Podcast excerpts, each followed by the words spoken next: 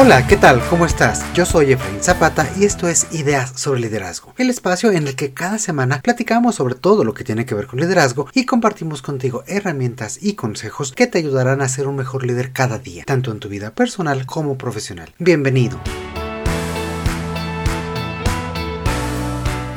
El cambio, tú lo sabes, es la única constante en la vida. Lo sabemos porque lo experimentamos permanentemente y porque además es la única manera de mantenernos vigentes. Nuestra capacidad para adaptarnos y evolucionar no solo define nuestra supervivencia en el sentido figurado, sino que también marca nuestro camino hacia el éxito y la innovación. En el ámbito organizacional, gestionar el cambio se vuelve un imperativo para mantenerse a la vanguardia y ser competitivos en un mercado que evoluciona a un ritmo sin precedentes. Y no podía ser de otra forma. El cambio es sinónimo de vida y de desarrollo. El cambio en sí mismo es toda una experiencia tanto para la organización como para las personas que la integran. Y esta experiencia muchas veces está determinada por la manera en que el cambio es abordado y planeado. Diversos estudios han demostrado la importancia crítica de la adaptabilidad para las organizaciones. Por ejemplo, de acuerdo con un estudio de la firma de consultoría McKinsey Company, el 70% de los programas de transformación empresarial fracasan debido a la resistencia al cambio y a la falta de apoyo de sus empleados. Aquellas organizaciones que adoptan estrategias efectivas de gestión del cambio son mucho más capaces de superar estos desafíos y además logran un aumento en el compromiso de sus empleados y pueden lograr mejoras significativas en sus procesos operativos y sus resultados globales. El día de hoy hablaremos sobre cómo planificar, implementar y liderar el cambio dentro de nuestras organizaciones y equipos. Exploraremos algunas estrategias para transformar desafíos en oportunidades y cómo la adopción de nuevos hábitos y formas de ver las cosas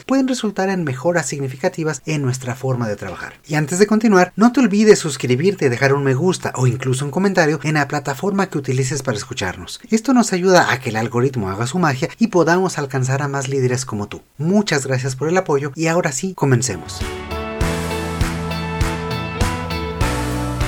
Frecuentemente cuando hablamos de cambio organizacional, nuestra mente se dirige hacia grandes transformaciones, fusiones, adquisiciones o la implementación de nuevas estrategias corporativas. Sin embargo, es fundamental reconocer que el cambio organizacional también se manifiesta a través de iniciativas más cercanas y tangibles dentro de nuestros equipos de trabajo. La gestión del cambio no tiene por qué limitarse a grandes eventos. Comienza con la transformación de nuestra forma de trabajar diaria, adoptando nuevos hábitos y perspectivas. Este enfoque nos permite ejercer cambios significativos desde el núcleo de la organización, es decir, desde nosotros mismos y nuestros equipos, promoviendo así una cultura de mejora continua y de adaptabilidad. Justamente la adaptación a pequeños cambios, como estos ajustes en nuestros procesos de trabajo, el adoptar nuevas herramientas tecnológicas o mejorar la comunicación dentro del equipo, pueden tener un impacto profundo y duradero. Estos cambios cotidianos fortalecen la resiliencia de la organización y la preparan junto con sus equipos para afrontar desafíos mayores con confianza y con agilidad. Además, el gestionar cambios a nivel del equipo puede fomentar un ambiente donde el aprendizaje constante y la innovación se conviertan en la norma y no en la excepción. Esto mejora la eficiencia y satisfacción del equipo, así como los resultados que obtenemos. Una gestión efectiva del cambio en este nivel asegura que tanto los líderes como sus equipos estén preparados para afrontar nuevos desafíos, aprovechar las oportunidades y contribuir activamente al crecimiento y al éxito sostenible de la organización. La comunicación efectiva juega un papel crucial en este proceso, ya que nos ayuda a reducir la incertidumbre y fomentar un ambiente de transparencia y de confianza, elementos clave para el éxito de cualquier iniciativa de cambio. Por lo tanto, más allá de las grandes estrategias, es vital reconocer y valorar el poder de los cambios que implementamos en nuestro quehacer diario. Estas transformaciones nos permiten adaptarnos mejor al entorno cambiante y aseguran que como organización, como equipos y como personas nunca dejemos de crecer y de evolucionar. Por otro lado, una mala gestión del cambio puede llevar a una serie de consecuencias que afectan a la organización en diferentes frentes. Por ejemplo, una investigación de Gallup encontró que los empleados que no se sienten comprometidos con el cambio son un 33% menos productivos y tres veces más propensos a abandonar la organización. Esto impacta en la moral y productividad del equipo y conlleva costos significativos relacionados con la rotación de personal, la pérdida de talento y el gasto inherente en el reclutamiento y capacitación de nuevas personas que tienen que asumir esas funciones. Otras consecuencias de no gestionar efectivamente el cambio incluyen la pérdida de competitividad, por ejemplo, perdiendo ventajas competitivas cruciales o perdiendo incluso el conocimiento que las personas se llevan consigo cuando abandonan la organización. Otra consecuencia es que baja la motivación del equipo. Es decir, cuando hay un cambio que no se gestiona bien, se genera mucha incertidumbre y confusión que a menudo puede erosionar la confianza y disminuir también la satisfacción de todos los empleados. Esto afecta negativamente la productividad, la colaboración e incluso este sentido de pertenencia con la organización. Otro aspecto de un cambio mal gestionado es que se incrementa mucho más la resistencia al cambio. No hay comunicación clara, no hay un liderazgo efectivo y las personas perciben el cambio más como una amenaza que como una oportunidad de evolución. Un cambio mal planeado puede incluso impactar a los clientes de la organización porque se afecta la calidad del servicio, del producto, se daña la reputación de la marca y por tanto el cliente es quien sufre las consecuencias de tener estos cambios sin una comunicación, sin un liderazgo y sin una planeación real. Por tanto, es crucial abordar estos procesos de cambio con un enfoque integral y sistémico, un enfoque que asegure que todas las capas de la organización, desde la alta dirección hasta los equipos de trabajo, estén involucradas y alineadas en este proceso. Implementar prácticas de gestión del cambio ayuda tanto a mitigar estos riesgos como para preparar a las personas y que sean capaces de aprovechar las oportunidades que el cambio ofrece.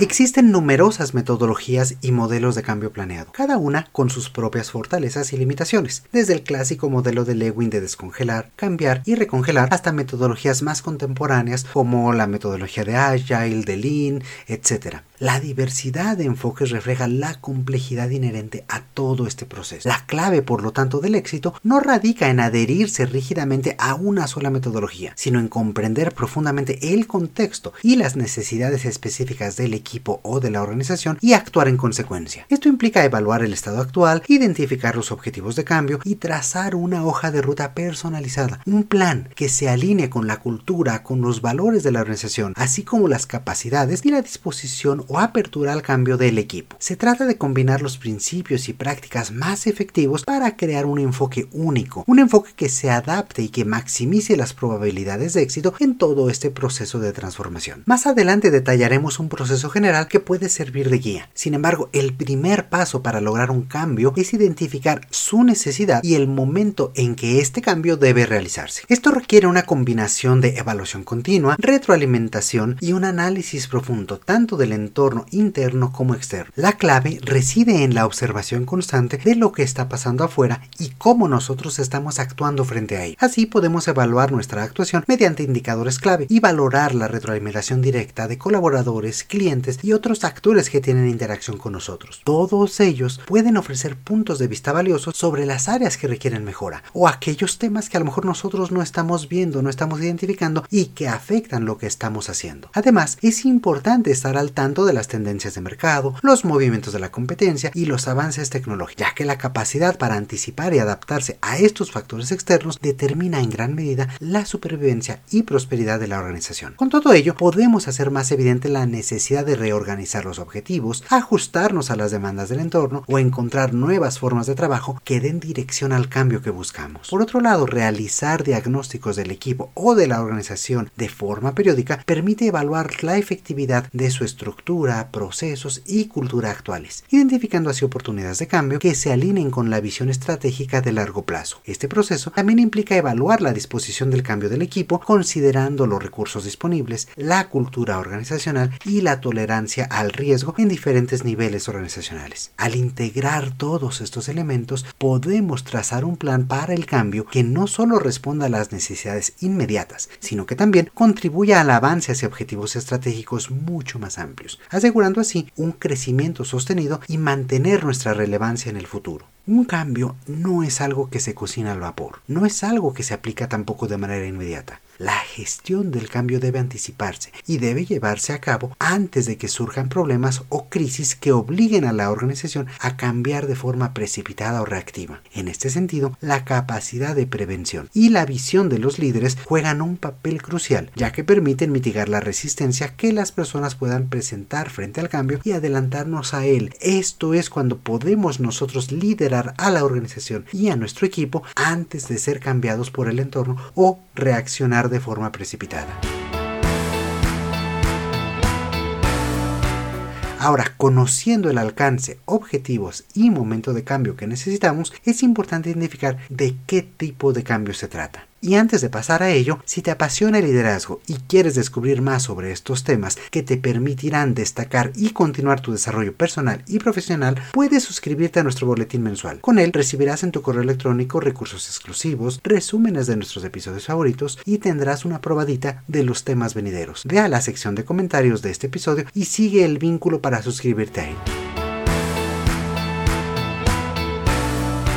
Y ahora sí, de vuelta al tema. No todos los cambios son de la misma naturaleza y por lo mismo no todos requieren el mismo tiempo, recursos ni procesos. Conozcamos qué tipos de cambio existen para saber en qué consisten y así poder plantearlos mejor. El primero de ellos es el cambio incremental. Este tipo de cambio es probablemente el más común. Se trata de pequeños ajustes o adiciones que se realizan en los procesos, estructuras o formas de trabajo ya existentes. Es como ir agregando nuevas capas de ajustes o de nuevos hábitos que representan mejoras o innovaciones que se suman a lo ya establecido. Luego está el cambio evolutivo. Este tipo de cambio se produce de manera gradual y planificada. Es como subir una escalera paso a paso con un objetivo claro en mente. A diferencia del cambio transformacional, el cambio evolutivo implica menos presión y se desarrolla de forma más suave, más natural a lo largo del tiempo. Por otro lado, encontramos el cambio transformacional. Este tipo de cambio es profundo y radical. No se trata simplemente de hacer ajustes, sino de cambiar fundamentalmente la forma en que operamos. Es como hacer una remodelación profunda del lugar donde vivimos o de las oficinas, cambiando incluso los elementos básicos. El cambio transformacional puede ser desencadenado por una crisis o por la necesidad de redirigir por completo a la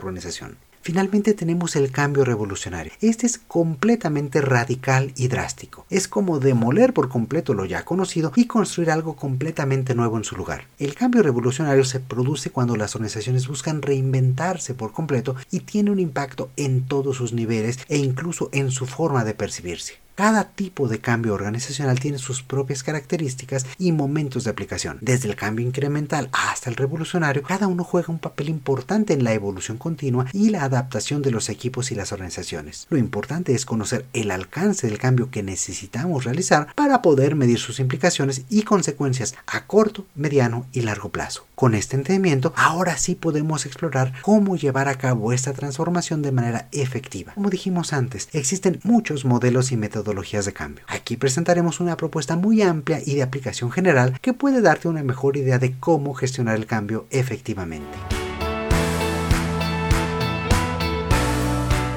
En la vida real, el cambio no es un evento único, sino un proceso continuo y no lineal. Los pasos y etapas de cambio pueden superponerse los unos a los otros, ajustarse mutuamente o rediseñarse por completo. Sin embargo, para simplificarlo y entenderlo mejor, podemos verlo como un proceso que atraviesa diferentes fases. La primera de ellas es la planificación. En esta fase se establecen las bases del cambio y se define claramente lo que se busca cambiar. Para ello se realiza un diagnóstico que ayuda a clarificar la situación actual y la situación deseada futura. Esto puede involucrar indicadores como la evaluación del desempeño, los resultados obtenidos o el clima de trabajo. En esta etapa también se define el impacto del cambio, la forma en que se medirá el éxito y el enfoque o metodología que se seguirá. El resultado final de esta fase es contar con un plan de trabajo completo y detallado. En esta primera fase también podemos ver dos momentos clave. El primero es la definición del proyecto o del proceso de cambio, que va a recoger los objetivos, el alcance, los involucrados, el diagnóstico y mucha más información que servirá como justificación y sustento del cambio. Aquí también se crea un equipo o se asignan responsables para el resto del proceso. El otro punto principal de la planificación es el documentar la estrategia que seguiremos. Es importante generar un documento que proporcione visibilidad sobre la planeación y duración del proceso, las fases que contendrá, las metas a alcanzar y los líderes responsables de cada aspecto de la gestión del cambio. Esta estrategia, por supuesto, incluye el plan de trabajo que se va a seguir. Por ejemplo, una empresa de servicios digitales puede identificar la necesidad de mejorar el equilibrio entre vida laboral y de sus colaboradores para aumentar la satisfacción y retención del personal. Las personas están presentando diversas quejas sobre las largas horas de trabajo, el ausentismo ha incrementado e incluso se han presentado enfermedades relacionadas con el estrés. El dueño de la empresa decide implementar horarios flexibles como una estrategia para mejorar esta situación. En esta fase de planeación, los líderes realizan encuestas para entender las preferencias de horario de las personas y evalúan cómo las diferentes áreas pueden coordinar sus horarios sin afectar la productividad De esta forma se establece un plan detallado que incluye pilotos en pequeños equipos, métricas de éxito como la satisfacción del empleado y la productividad y un sistema para tener retroalimentación continua. La segunda fase de cambio es la implementación propiamente dicha. En esta fase sería fácil decir que simplemente se sigue el plan de trabajo, pero es mucho más complicado que ello. Aquí es importante dar seguimiento puntual a los acuerdos realizados, buscar alternativas ante los obstáculos que se vayan identificando y solucionar los conflictos o desacuerdos entre miembros del equipo. Hay tres puntos clave de esta fase. Asegurar los recursos necesarios, comunicar de forma clara y transparente y dar seguimiento. En el primero, como líder debes asegurarte de contar con todo lo necesario para llevar a cabo la estrategia. Esto incluye recursos, talento humano, herramientas, servicios, tiempo y presupuesto. De no contar con algún elemento, será necesario hacer ajustes en los objetivos o el alcance del cambio o bien buscar alternativas que te permitan lograrlo sin ese recurso en particular. Por otro lado, la comunicación permanente es clave en todo proceso de cambio. La comunicación ayuda a mantener a las personas actualizadas, alinear las visiones y los esfuerzos de cada una de ellas. Desde explicar la necesidad y el enfoque del cambio hasta reafirmar el compromiso del equipo, todo se puede resumir en tener diferentes conversaciones con diferentes personas que también necesitas planear y llevar a cabo. Finalmente está el seguimiento a tu plan de trabajo. Esto es fundamental para asegurar que el cambio realmente se complete. Necesitas identificar avances, obstáculos y otros factores que pueden acelerar o ralentizar el ritmo del cambio conforme sea necesario. Asegúrate de evaluar cómo está funcionando tu plan. Para ello puedes tener reuniones periódicas con todos los involucrados y hacer los ajustes necesarios. Regresando a nuestro ejemplo, después de tener un plan muy bien definido, la empresa inicia la implementación de horarios flexibles comenzando con dos áreas piloto. Para ello comunica claramente a todos los empleados las expectativas, los límites y los canales de comunicación para dudas o problemas. Realizan ajustes con base en los primeros resultados, como la introducción de herramientas de gestión de proyectos en línea para facilitar la colaboración a distancia. Durante esta fase se monitorea de cerca el impacto en la productividad y la satisfacción de las personas a través de encuestas y reuniones de revisión. Finalmente, la tercera fase es el mantenimiento. Aquí lo que se busca es que el cambio logrado se vuelva perdurable. Muchas veces los cambios se logran de forma rápida pero superficial y poco a poco las personas vuelven a sus viejos hábitos y costumbres, sobre todo cuando se deja de dar seguimiento. Por ello hay que evaluar los resultados obtenidos y comparar la posición final de la organización o del equipo respecto a su punto de partida. Esta comparación es el punto de inicio para crear una cultura que vea el cambio como una nueva normalidad y cree conciencia de que el cambio no es un fin en sí mismo, sino un proceso de mejora y evolución continua. Esta última fase también cuenta con dos elementos centrales, el celebrar las pequeñas victorias y revisar la estrategia y sus resultados. Primero, reconocer el esfuerzo y la dedicación del equipo ayuda a mantener a las personas motivadas y comprometidas, garantizando que sigan trabajando a un ritmo constante para consolidar el cambio. Al celebrar los logros, aun cuando estos sean pequeños, se ayuda a generar un sentido de avance y visibilizar los esfuerzos de todos. Si quieres conocer más sobre cómo hacerlo, tenemos un episodio dedicado justamente al poder de las pequeñas victorias. Por último,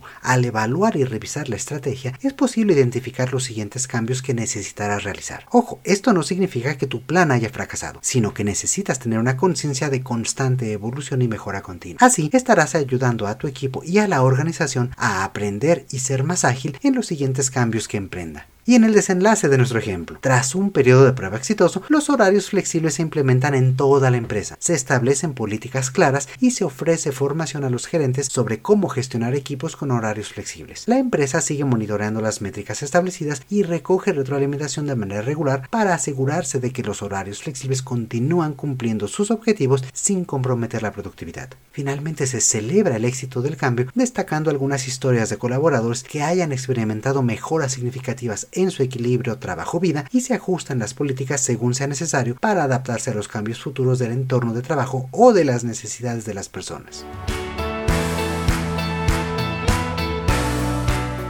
Todo este ejemplo ilustra cómo un cambio bien gestionado desde la planificación hasta su mantenimiento puede ser implementado de forma efectiva en una organización. Quisiera que observes cómo incluso cambios aparentemente sencillos requieren un enfoque detallado y que considere estas diferentes fases para asegurar el éxito y su sostenibilidad a largo plazo. Cada una de las fases que hemos revisado juega un papel fundamental en el proceso, ya sea a nivel organizacional, en tu equipo o incluso en tu familia o tu vida personal. Puedes ajustar cada una de las fases para asegurar una transición armónica y efectiva hacia nuevas formas de trabajo, nuevas estructuras o simplemente nuevos hábitos que te permiten a ti y a tu equipo ser más efectivos y mantenerse actualizados y preparados ante cada nuevo reto.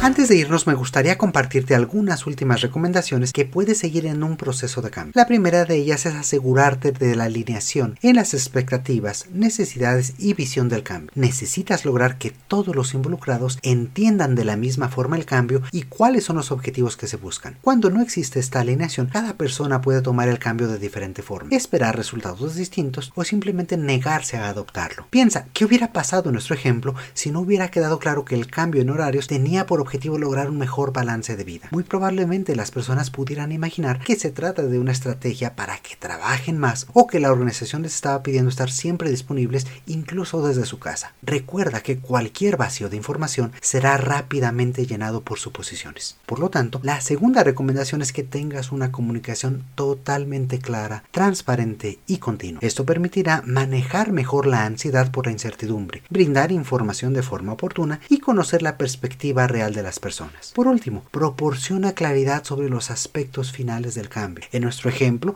se desarrollan políticas, guías e indicadores que facilitarán la implementación de los nuevos horarios flexibles, dando guías sobre las posibilidades y límites de esta nueva forma de trabajo. En otras ocasiones puede ser necesario brindar capacitación o desarrollar otras estrategias para que las personas sepan qué hacer antes del cambio y qué se espera de ellas ante el cambio.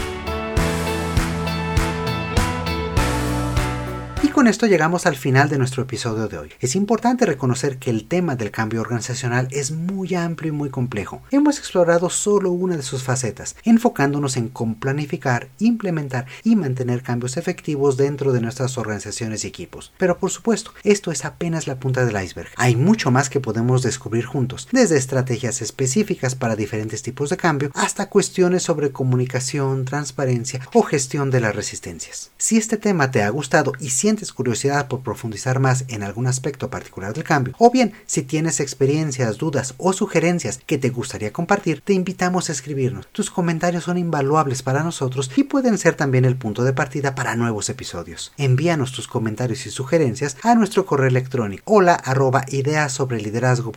Queremos escuchar tus ideas y experiencias para seguir construyendo juntos una comunidad de líderes informados, inspirados y listos para el cambio. Muchísimas gracias por acompañarnos como cada semana. No te olvides de suscribirte a nuestro podcast y compartirlo con tus amigos, familiares, porque no, colegas que puedan convertirse en líderes como tú. Yo soy Efraín Zapata. Te mando un fuerte abrazo y te espero a la próxima con nuevas ideas sobre liderazgo. El contenido de este podcast es original de Ideas sobre Liderazgo. La conducción y coordinación general están a cargo de Efraín Zapata. La producción es realizada por Edgardo Bustamante. Ideas sobre Liderazgo es una comunidad orientada a mejorar las prácticas de liderazgo y desarrollo de las personas y sus organizaciones.